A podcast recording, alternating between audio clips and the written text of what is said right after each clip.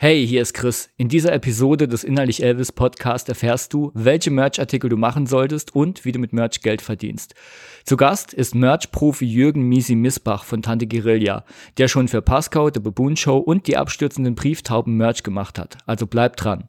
Herzlich willkommen zu Innerlich Elvis, dem Podcast, der dir hilft, dein Musikbusiness selbst in die Hand zu nehmen und dauerhaft mehr Publikum zu erreichen. Und hier ist dein Gastgeber, Chris Histel.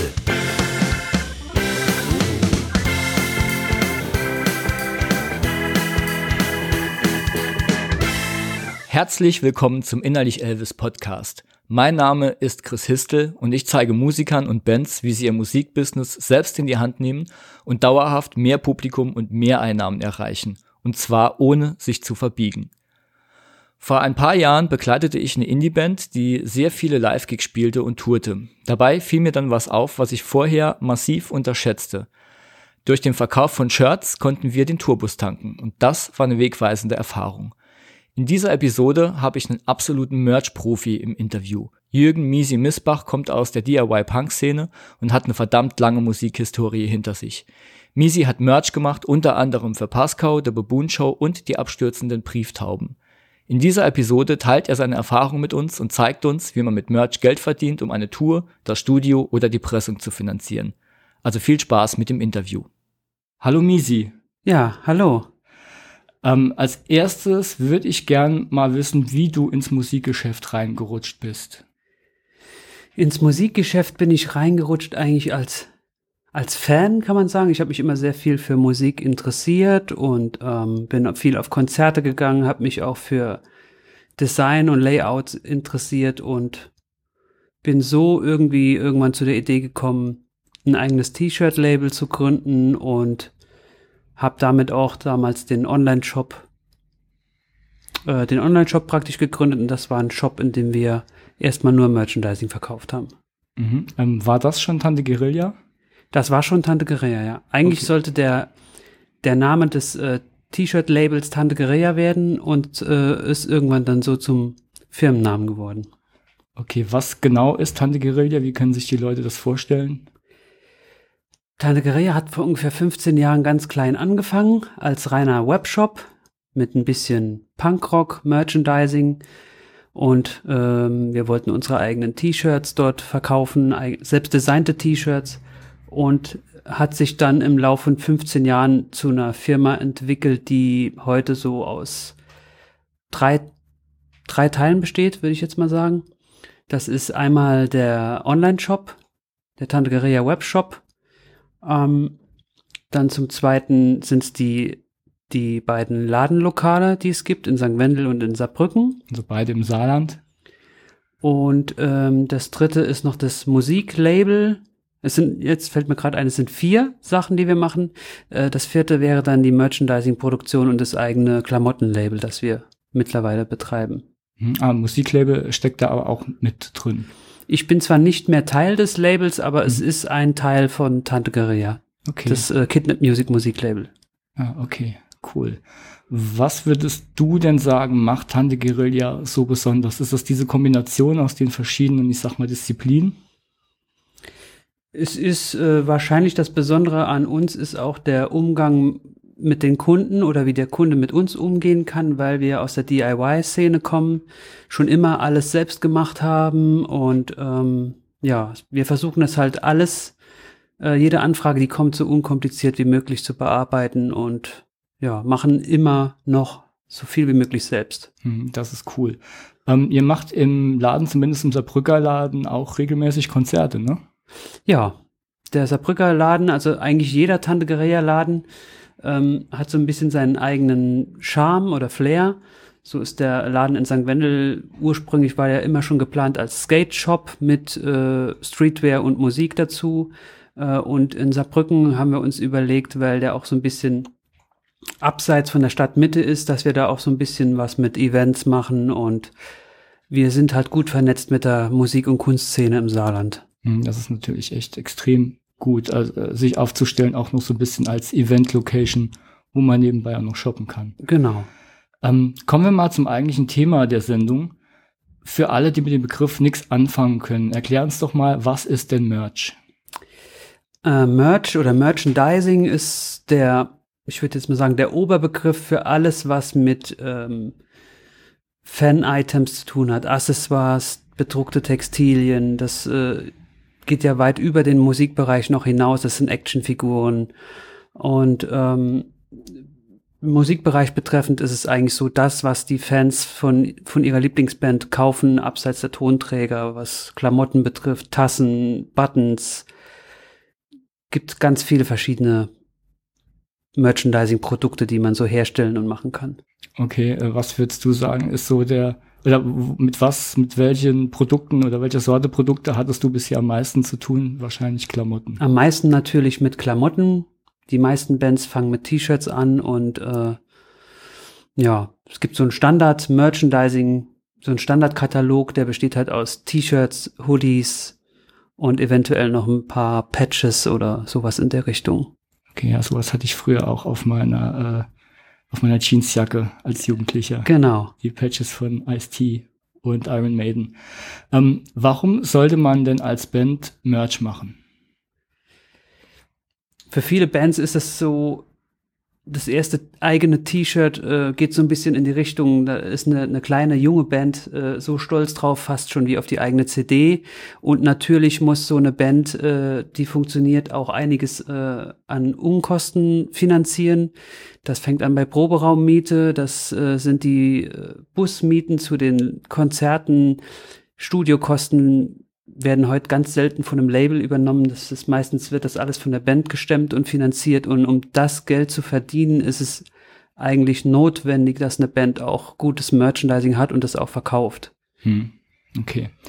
Ähm, die, wir haben noch eine Hörerfrage an der Stelle und zwar von der Alexandra, die fragt, ab wann ist man als Band denn bereit, Merch zu verkaufen? Je früher, desto besser oder sollte man warten, bis man eine stabile Fanbase hat und Produkte dann daran anpassen? Ich sag mal, wenn man jetzt als Band immer noch im Proberaum eingenistet ist und noch nicht äh, auf Tour war oder keinen Tonträger veröffentlicht hat, dann macht es auch keinen Sinn, irgendwie Merchandising zu machen. Ich würde sagen, ein guter Zeitpunkt ist so der erste Tonträger, ob das jetzt ein selbstproduziertes Demo ist oder irgendwas, was man unter die Leute bringt und die ersten Konzerte, dann macht's auch schon Sinn, eigene Shirts zu machen. Vielleicht eine kleine Auflage und ja, also ich denke nicht, dass man, dass eine Band da sich irgendwie auf ihr, ihr Publikum einstellen muss, sondern eher, sie sollen, die Band sollte Shirts machen, die zur Band passen. Und wenn das stimmig ist, dann kaufen die Fans die Shirts dann auch auf den Konzerten. Hm, also auch zum Image der Band passen. Genau. Okay. Ähm, welches Merch sollte man denn machen? Jetzt war viel die Rede von T-Shirts. Ist das, das ist mit Sicherheit das erste, aber ist das das einzige? T-Shirts ist ein guter Start weil die günstig zu produzieren sind, ist ein Artikel, der sich gut verkauft auf Konzerten und es gibt auch ganz viele Leute, die das sammeln und es ist einfach ein, ein guter Artikel und wie gesagt, dann wird es in der Regel erweitert mit, mit Pullovern, die dann auch von der Herstellung oder vom, vom Einkauf für die Band halt auch ein bisschen teurer sind, aber wenn sich das etabliert hat und die Band viel live spielt, wird in der Regel, werden so ein bisschen teurere Artikel aufgestockt, dann gibt's noch die Patches, da gibt's günstige gedruckte Patches oder auch ähm, hochwertige gewebte oder gestickte Patches. Das ist auch ein Artikel, der immer gut weggeht auf Konzerten und ähm, ja, das ist eigentlich keine Grenze gesetzt. Es gibt Bands, die machen noch Tassen. Es gibt Bands, die machen ganz verrückte Merchandising-Artikel, die man nicht so erwartet und ja. Was ist der verrückteste Artikel, der dir je untergekommen ist? Also wir produzieren eigentlich ähm, relativ normales Merchandising, aber es gibt auch Bands, ich habe auch schon Merchandising gesehen von Bands, die, die haben ähm, Friesennerz, also diese gelben Regenjacken bedruckt oder Geschirrhandtücher und solche okay. speziellen Artikel. Das gibt's auch. Aber wir machen in der Regel in Anführungszeichen konservatives Merchandising. T-Shirts, Pullis, Patches. Wir sind aber grundsätzlich in der Lage, alles zu machen. Mhm. Okay, ähm, wenn, du hast eben gesagt, du kommst aus der DIY-Ecke. Da bietet es sich ja vielleicht auch erstmal an, die T-Shirts wirklich selbst zu bedrucken in einem Verfahren, wo man jetzt nicht unbedingt einen Partner braucht oder wo man das nicht in, in die Druckerei gibt. Hast du da irgendwie Tipps, wie man DIY günstige T-Shirts selbst macht für die eigene Band? Das ist relativ aufwendig und auch nicht so einfach. Ähm, die, die Möglichkeit, das zu tun, wäre ähm, im Siebdruckverfahren. Da sollte man schon irgendwie einen Kontakt haben zu jemand, der sowas schon mal gemacht hat oder auch das Equipment dafür hat, weil das ist ähm, eine schmutzige Angelegenheit, Siebdruck zu machen. Das kann man nicht mal im Wohnzimmer machen. Okay. Und ähm, auch das Equipment ist halt äh, recht aufwendig. Von daher sollte man schon in dem Fall jemand kennen, der das Equipment zumindest mal hat und man mal ein bisschen probieren kann, vielleicht an der Kunsthochschule oder so. Und ähm, als Privatperson kommt man halt auch etwas schwieriger an die Rohtextilien. Gibt's aber, den Fall gibt's aber auch, dass Leute das äh, selbst zu Hause machen oder irgendwelche Leute einen Siebdruck-Workshop ähm, machen und dann zu uns kommen und fragen, können wir bei euch die, die T-Shirts besorgen oder könnt ihr uns die T-Shirts bestellen und dann machen wir das auch. Ah, okay, also man bekäme die Rohlinge dann auch bei euch, Ja, wenn man sich genau. da selbst dran versuchen wollte. Okay, aber wenn jemand keine Connections hat zu einer Siebdruckmaschine und zu jemandem, der ein bisschen weiß, wie man sich da nicht zu sehr versaut, dann würdest du auch eher empfehlen, zu einem Händler zu gehen und Ja, zu gucken, das ja. professionell machen zu lassen. Okay. Wie entscheide ich mich denn jetzt, wenn ich eine, eine Band bin, ob ich T-Shirts, Kalender oder lieber Taschen machen lasse? Wie entscheide ich mich denn für meine Auswahl an Merchartikeln? ich sag mal, das hat so ein bisschen ist es abhängig vom Bekanntheitsgrad der Band, würde ich jetzt mal behaupten. Ähm, der Start ist eigentlich immer das T-Shirt, weil das einfach ein Artikel ist, das äh, ein, erstmal ein guter Werbeträger ist und zweitens ist das, was die Leute auch auf Konzerten erwarten. Und wenn die Band dann vom Bekanntheitsgrad so weit ist, dass, äh, dass es sehr gute T-Shirt-Verkäufe hat, dann ist es meistens so, dass dann auch mal ganz spezielle Sachen äh, angeboten werden an den Merchständen, wobei das aber dann von der Produktion her dann schon ins Geld gehen kann. Von daher ist es meistens bei kleinen Bands so, dass die einfach nur Textilien bedrucken lassen und die größeren Bands lassen dann irgendwie so ein Merchandising machen wie eine Tasche oder Also am Anfang erstmal konzentrieren auf ein Produkt und Ja. wenn man merkt, es läuft gut, kann man immer noch was Neues dazu. Ja, nehmen. oft ist es ja so, dass die Bands sich auch das nächste Merchandising mit dem aktuellen Merchandising so ein bisschen finanzieren müssen. Also durch den Gewinn, den sie machen mit den aktuellen T-Shirts, können sie dann die nächste Rutsche produzieren lassen praktisch. Und wenn man selbst in der Band spielt oder so, weiß man, dass das ganze eingenommene Geld eigentlich immer wieder in die Band fließt. Das ist, wie ich eben schon gesagt habe, dass man sich dann das Studio damit finanziert und dann ist die Kasse wieder leer und dann muss man wieder live spielen, Shirts verkaufen und so weiter. Okay, ein richtiger Kreislauf. Ja. Ähm, wir haben eine Hörerfrage noch und zwar vom Jan Ole. An dieser Stelle schöne Grüße an den Jan Ole. Das ist nämlich der vom Brotdose Kunst Podcast, äh, wo ich letztens selbst zu Gast war. Und der Jan Ole fragt, macht es für eine Band mehr Sinn, Merch zu verkaufen als CDs? Das geht so ein bisschen Hand in Hand, würde ich sagen. Natürlich will man als Band auch seinen Tonträger unter die Leute kriegen und äh, ich würde sagen, das ist immer ein Produkt, das zusammen am Merchandising-Stand liegen sollte. Weil die Musik sollte immer noch im Vordergrund stehen. Hm, Ist natürlich halt schwierig, das, äh, also aus Künstlersicht definitiv, aber ist natürlich dann schwierig, dem, ähm, dem Publikum, das dann am Merchstand steht, ähm, irgendwie klar zu machen, weil ich habe manchmal das Gefühl, dass T-Shirts ein bisschen eher weggehen als, als CDs und dass die CDs so ein bisschen an Wert verlieren. Dass die CDs an Wert verlieren, das ist ganz klar so. Vor allem in den letzten zwei, drei Jahren hat sich da ja einiges getan. Eigentlich, eigentlich hat eine CD kaum noch einen Wert, wenn man das mit früher vergleicht. Äh, aber es hat sich auch viel verändert in der ähm, im Musikbereich, was so Downloads und Streaming angeht. Von daher, Ja, da hatten wir es in der letzten Folge mit äh, Marcel ja davon, genau. Ja. Hm. deshalb machen sehr viele Bands auch ähm, fast nur noch ausschließlich äh, Vinyl und verkaufen das auf den Konzerten, weil eine CD sowieso kaum noch jemand kauft. Vinyl ist halt einfach gleich viel hochwertiger. Ne? Ja. Du nimmst was mit nach Hause und äh, das ist viel haptischer als, äh, als diese, diese Plastikhülle mit der CD drin. Genau. Und wenn ich jetzt Shirts machen möchte, woher weiß ich denn, wie viele ich von welcher Größe brauche? Das weiß in der Regel, wenn man fragt, der, der äh, das Merchandising auch produziert, also wir, wobei das auch wieder so ein bisschen auf Erfahrungswerten basiert. Äh, so ist zum Beispiel, dass eine, eine Metalband andere Größensätze braucht als eine, eine junge Skate-Punk-Band. Das hängt immer so ein bisschen ab, wie ist das Publikum. Sind, das Sind jetzt die Metal-Fans dicker? Metal-Fans brauchen in der Regel viele äh, große Shirts. Ja, die haben, die haben eine Fangemeinde, die etwas kräftiger und größer ist. Okay. kann man, kann man so pauschal sagen. Also es hängt so ein bisschen davon ab. Das weiß aber oft auch die Band. Äh, ich habe zum Beispiel auch schon Bands gehabt, die haben keine äh, keine S-T-Shirts bestellt und andere Bands verkaufen fast nur äh, die Größe S. Das ist immer so ein bisschen Erfahrungswert. Wir geben da immer so einen Größenschlüssel als Vorlage, was wir denken, was gut wäre und im Endeffekt muss es dann doch die Band wissen, ähm, wie ihre Fans so, ja, wie alt sind die und was sind das für Leute. Hm, also sowas wie den idealen Größenschlüssel gibt's in der Form nicht. Nicht unbedingt. Es ist immer so, dass sehr viel M und L Größe verkauft wird und S und XL ein bisschen weniger. Das, ja, in der Regel schlagen wir das auch so in der Art ungefähr immer vor. Okay.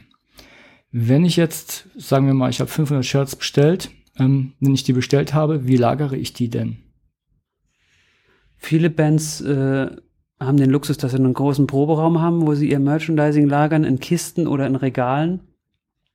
Oft haben wir das auch schon so gemacht, dass, äh, was auch auf Tour sehr praktisch ist, dass wir die Shirts nach dem Drucken praktisch aufrollen und mit diesem Kreppklebeband äh, einmal rumkleben und die Größe draufschreiben. Das lässt sich dann auch prima in Kisten lagern und ja. Hm, das ist ein guter Tipp. Was macht denn deiner Meinung nach einen guten Merch-Artikel aus? Ein guter Merch-Artikel, der muss vom vom Layout, sage ich mal, oder von der Art her zur Band passen. Wenn die Band halt ähm, eine gewisse Aussage hat oder ein gewisses Image, ähm, sollte es auf jeden Fall dazu passen. Sollte hochwertig sein. Und ja, da spielt ja ganz viel, auch das Layout oder der, das Design von dem Shirt spielt eine ganz große Rolle. Ähm, für Shirt-Design äh, bist du ja im Grunde auch Profi. Du hast eine eigene ähm, Marke, eine eigene Shirtmarke, also über äh, Tante Guerilla hinaus auch noch. Magst du da genau. mal kurz noch was dazu sagen? Dadurch, dass wir seit Jahren Merchandising produzieren und äh, schon ganz viele verschiedene Sachen gemacht haben, ähm, hatten wir auch immer schon äh, mit Tante Guerilla so ein bisschen eigene Shirt-Designs, die wir gemacht haben und ähm, das ist immer so ein bisschen nebenher gelaufen und so seit etwa anderthalb Jahren ähm, haben wir das ausgegliedert, haben dem Ganzen einen eigenen Namen gegeben. Das ist Bars Clothing. Das sind ähm, schlichte urbane Streetwear-Sachen mit äh, ähm, ist alles in, bei uns im Haus designt und äh, auch mit, äh, mit Etiketten veredelt und alles auf Fairtrade-Textilien gedruckt. Und ähm, das sind wir jetzt gerade so ein bisschen am Aufbauen. Das wird immer professioneller, immer eigenständiger. Und wir versuchen auch sehr viele Koll Kollaborationen mit Künstlern zu machen, äh, ob jetzt aus der Tattoo-Szene oder aus der Graffiti-Szene. Und wir haben auch ganz viele kreative Leute bei uns im Haus, die auch immer mal wieder ein Motiv beisteuern. Und das ist so ein Mix aus einer Basiskollektion, die sehr schlicht ist. Ähm, mit äh, speziellen Shirts, die teilweise limitiert sind oder von irgendeinem Künstler gestaltet sind. Okay, also äh, es gibt Künstler, die die Shirts gestalten. Du sagtest aber auch aus dem eigenen Haus. Habt ihr da jemanden, der das festmacht oder wer gerade eine Idee hat, äh, malt mal was auf? Wie läuft das bei euch? Es gibt hier und da immer mal wieder einen Vorschlag für, einen, für ein Motiv oder ähm, wir äh, denken uns praktisch für ein, für ein halbes Jahr, äh, so für eine Saison, denken wir uns vielleicht mal ein Thema aus, äh, wo dann jeder mal was beisteuern kann. Und dann werden wir, legen wir in der Regel in einem Meeting fest, was wir davon jetzt nehmen oder was wir noch verändern an den, an den Designvorschlägen. Und dann kommt in der Regel so eine kleine Kollektion bei raus. Wer setzt das dann um? Umsetzen. Die Designs, also von der Idee wirklich so, dass man es aufs T-Shirt drucken kann. Das ist ganz unterschiedlich. Ich mache da sehr viele Sachen, äh, aber auch äh, mein Team. Ähm, wenn dann jemand ein Motiv macht, das jedem gefällt, wird der das dann auch final umsetzen und fertig machen und dann wird es am Computer nur noch äh, für den Druck fertig gemacht und kommt dann nachher auf die Shirts. Okay. Wie, also, wie kann ich denn jetzt mit, mit einem Merch-Artikel aus der Masse rausstechen? Ist, also wir hatten jetzt schon das Design. Gibt es noch andere Möglichkeiten, irgendwas Abgedrehtes zu machen, was auffällt einfach am, auf dem Merch-Tisch auf einem Konzert? Also jetzt um, um so ein bisschen grundsätzlich rauszustechen, äh, empfehle ich immer unseren, unseren Kunden oder den Bands, die bei uns anfragen, ein bisschen was mehr zu investieren und äh, in die Qualität der Shirts zu investieren, weil da die Erfahrung gesagt hat, dass dass die Fans oder die Kunden auch dann nochmal zurückkommen und sagen, hier, ich finde das super, dass das äh, Shirt keine Schrottqualität ist, sondern dass es etwas hochwertiger ist und vielleicht sogar im Idealfall äh, Fairtrade hergestellt. Das ist zu, zumindest mal ein Punkt, wo man auch dann gerne äh, damit nach außen treten darf oder, oder werben darf, dass unsere, unsere Shirts sind auch Fairtrade und von guter Qualität, kosten vielleicht dafür drei bis fünf Euro mehr.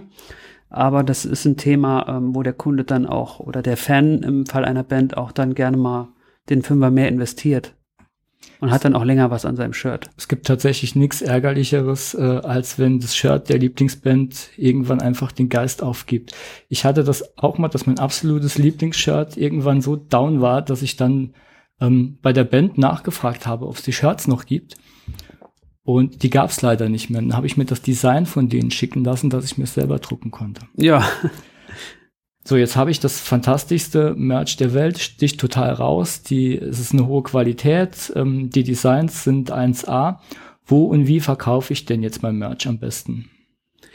Merch verkauft sich immer noch am besten auf den Shows der Bands, am Merchandising-Stand direkt. Viele Bands, auch viele kleine Bands, haben immer irgendjemand, der mitfährt und sich gerne darum kümmert und äh, den Merch-Stand dann aufbaut, während die Band ihr Bandding macht und das ist eigentlich der Ort, wo bei einer kleinen Band sich äh, das Merchandising verkauft. Später dann vielleicht auch äh, wieder mal abhängig vom Bekanntheitsgrad der Band und von der Fanbase, von der Größe der Fanbase, geht das auch online bei vielen ganz gut. Aber ich gehe immer erstmal vom Fall aus, dass eine Band relativ unbekannt ist und dann passiert eigentlich alles auf den Konzerten. Hm wenn ähm, mein Merchstand da steht, ich habe jemanden dabei, der das mit auf, äh, der das aufgebaut hat, während die Band ihren Soundcheck macht und vielleicht sich noch ein bisschen vom Konzert ausruht. Jetzt gibt's immer so zwei Fraktionen an Bands. Es gibt die Bands, die nach dem Konzert sagen, ich will jetzt einfach nur noch meine Ruhe und sich zurückziehen und mit dem Merchstand nichts zu tun haben wollen. Und dann gibt's die Bands, die sagen, ich gehe nach dem Konzert an den Merchstand und halte Kontakt mit ganz persönlichen Kontakt mit meinem Publikum. Was hältst du denn für smarter?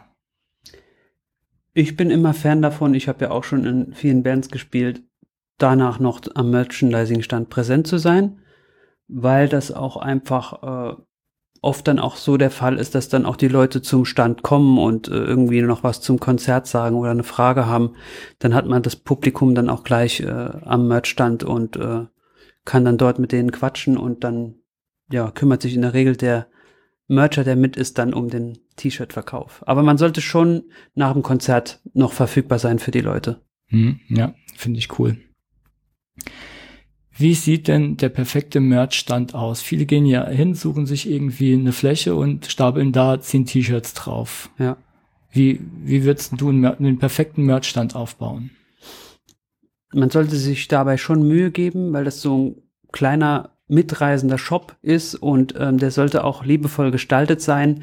Das wirkt sich auch ähm, auf die Verkäufe auf den Konzerten aus, wenn wenn man ein bisschen schöne Beleuchtung dabei hat, irgendwie eine schwarze Tischdecke oder ich habe auch schon Bands gesehen, die hatten ihren Tonträger dann auf so einem kleinen beleuchteten Drehteller drauf mit einem goldenen Rahmen und so weiter.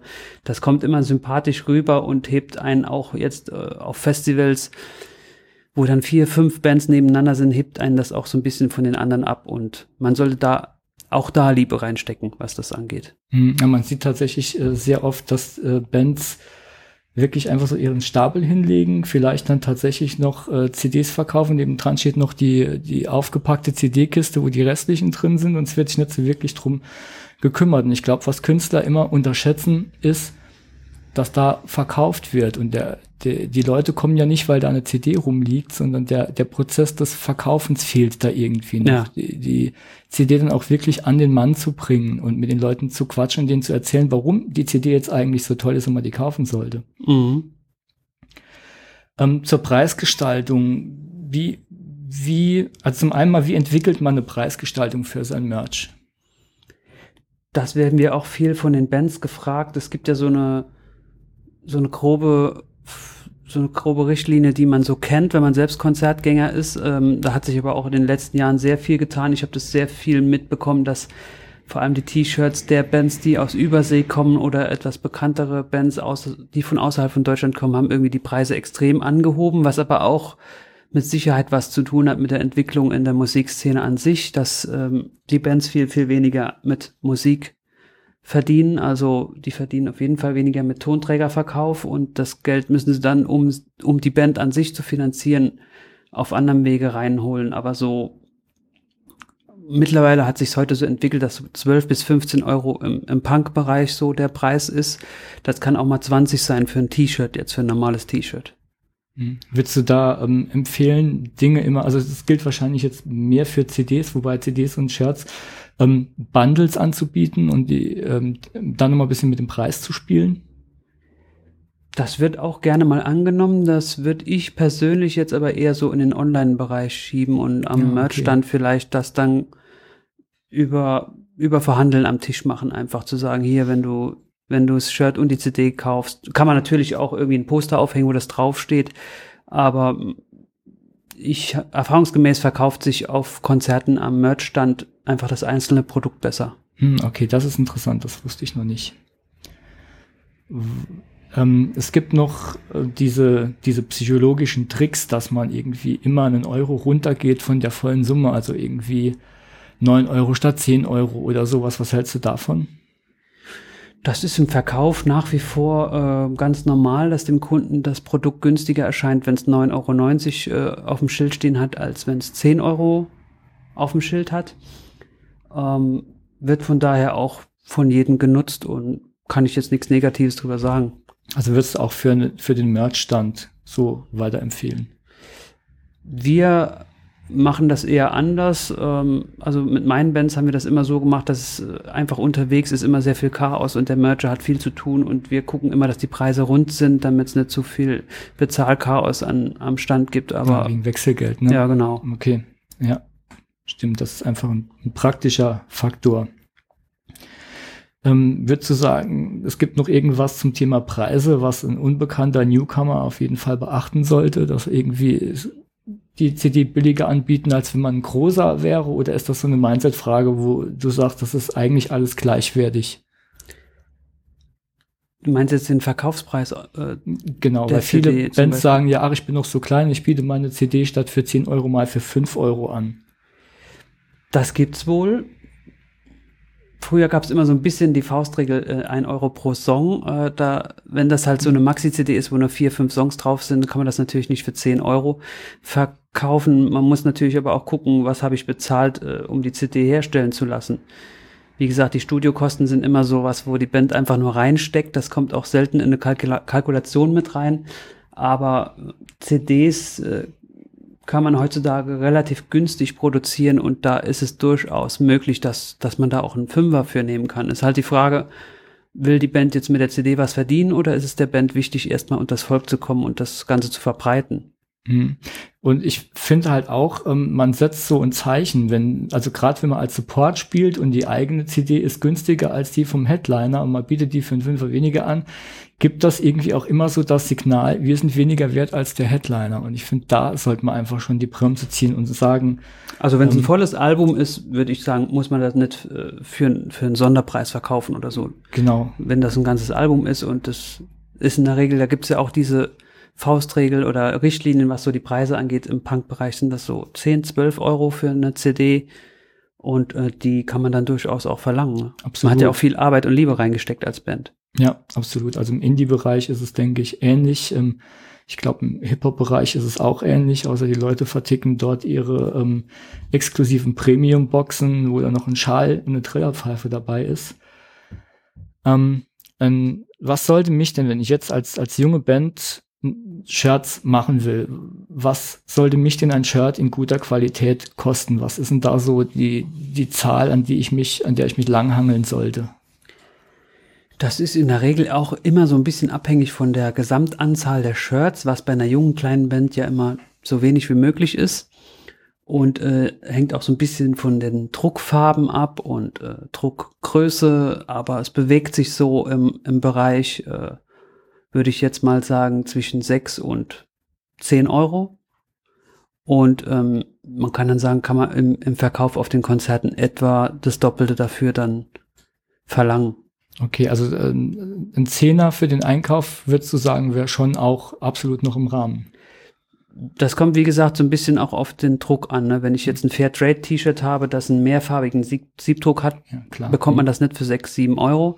Da muss man dann schon etwa zehn Euro für zahlen, aber man kann es dann auch ohne weiteres für 18 auf dem Konzert anbieten, anstatt für 15. Ja. Mit dem Hinweis dann hier, das ist eine gute Qualität und das ist Fairtrade. Ja, Wenn es ein ganz normaler weißer, einfarbiger Druck ist auf einem günstigen Shirt, sage ich jetzt mal so von Fruit of Loom oder Gilden, dann kriegt man das im Bereich äh, 5, 5, 6 Euro auch produziert. Okay. Ja, ich glaube, gerade der Faktor Fairtrade ist, je nachdem, in welchem Genre man unterwegs ist, auch nochmal ganz wichtig. Ich glaube, dass bei Helene Fischer äh, Konzerten da weniger Wert drauf gelegt ja. wird, aber ich glaube, so im DIY-Bereich ist das doch ein großer Faktor. Ja. Ähm, wo lasse ich denn jetzt günstiges Mer Merch in guter Qualität machen? Ja, das gibt es ganz viele Stellen, wo man das machen kann. Oder wie äh, zum Beispiel bei uns. Ja, okay, das wollte ich eigentlich hören. Ja. Ähm, hast du da, da hast du bestimmt eine URL, wo die Leute ähm, jetzt gleich ihre Podcast-App öffnen und draufklicken können, um dann bei euch zu landen und dort direkt T-Shirts zu bestellen. Ja, das, äh, das findet man unter tantegerea-merchandising.de oder über den Kontaktbereich vom Webshop. Da ist auch ein Link zum, zum Laden in Saarbrücken. Also Tante Gerea in Saarbrücken ist so unsere Druckzentrale, wo wir das Ganze, wo wir auch die Designs machen und ja, da kann man sich auch direkt hinwenden, per Telefon oder E-Mail. Okay, ich würde sagen, ich packe da einen Link in die Show Notes und dann äh, seid ja, ihr in Zukunft gerne. gut versorgt mit T-Shirts. So, jetzt die große Frage, die, glaube ich, allen unter den Nägeln brennt, die so alle Puzzleteile äh, zusammenführt. Wie kann ich denn mit Merch jetzt wirklich Geld verdienen und damit zum Beispiel eine Tour finanzieren? Das geht, indem man ordentlich, ordentliche Designs hat, also wenn alles stimmig ist, wenn das T-Shirt-Design zum Shirt passt und ähm, es zum Beispiel auch jemand tragen würde, der die Band nicht unbedingt kennt, das ist äh, dann, daran erkennt man oft, dass es ein gut designtes Shirt ist, dass es alles äh, Hand und Fuß hat. Ähm, wenn man dann einen ordentlichen Mercher dabei hat, einen schönen Merchandising-Stand hat und äh, entsprechend dann auf dem Konzert äh, jeden Abend ein paar Shirts verkauft, dann kann man sich schon, auch wenn mal die Gage geringer ausfällt, damit über Wasser halten auf Natur. Mhm. Also ich fasse nochmal zusammen. Das ist das Design ist ganz wichtig und wie du schon sagtest, finde ich einen mega wichtigen Punkt. Ein Design, das den Leuten als Design schon gefällt, ohne dass man zwingend Fan der Band sein muss. Weil zum einen kauft man es dann, auch wenn man nicht Fan der Band ist, und zum anderen trägt man halt auch die Botschaft draußen. Leute genau. fragen nach, was ist denn das für ein cooles T-Shirt?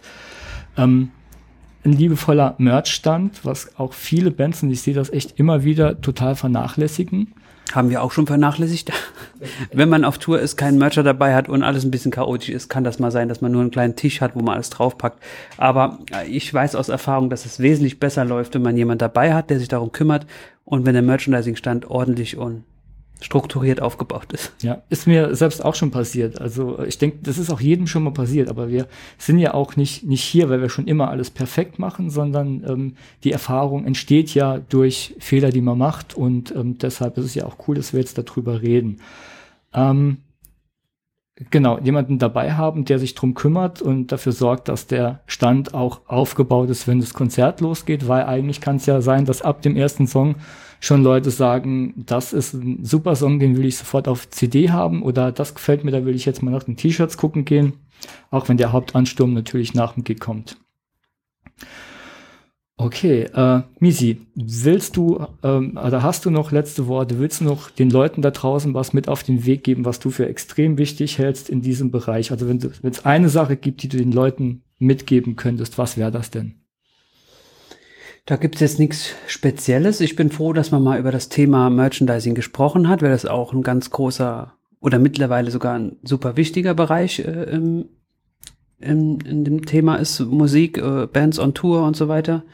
Und ansonsten finde ich persönlich, das ist jetzt nicht unbedingt aus Werbegründen, sollte man möglichst ähm, mit jemandem aus der Szene arbeiten, wie wir jetzt. Wir kommen aus der Punk-Szene, aus der Musikszene und ähm, vielleicht auch den, den Drucker oder Mercher vor Ort auf jeden Fall unterstützen, anstatt jetzt irgendwie alles nur aus Preisgründen im Internet machen zu lassen. Hm, das sind ähm, schöne letzte Worte, Misi. Dankeschön. Dann äh, vielen Dank, dass du da warst. Das hat Spaß gemacht und gerade wenn es um das Thema geht, einfach mal äh, die Kosten noch mal rauszubekommen und auch Geld zu verdienen, denke ich, ist das tatsächlich ein ganz, ganz großes Thema. Misi, vielen Dank, dass du da warst und ähm, ja. Ich habe zu danken. Auf, auf Wiederhören, Misi. Ja, danke schön. Ciao. Das war's für diese Episode. Wenn du nur eine Sache für dich mitnimmst, dann, dass du mit Merch Geld verdienen kannst, wenn du dich zu Beginn auf ein gut laufendes Produkt wie Shirts in guter Qualität konzentrierst, diese auf den Konzerten auch richtig und vor allem liebevoll in Szene setzt und dir klar machst, dass du auf der Bühne zwar Band, aber am Merchstand auch Verkäufer bist und vor allem am Merchstand persönlich präsent sein solltest, um mit dem Publikum zu connecten. Wenn du selbst übrigens gerade an einem Punkt in deiner Musikkarriere stehst, wo du gerne Unterstützung hättest, dann lass uns doch mal reden. In den Show Notes verlinke ich ein Tool, in dem du einen Termin für ein kostenloses Strategiegespräch mit mir ausmachen kannst. Zusammen schauen wir dann, ob und wie ich dir weiterhelfen kann. Das Strategiegespräch ist unverbindlich und ich wende keine Verkaufstricks an, das verspreche ich dir. So, und jetzt wünsche ich dir viel Spaß und Erfolg beim Merchverkauf. Bis zur nächsten Episode, dein Chris.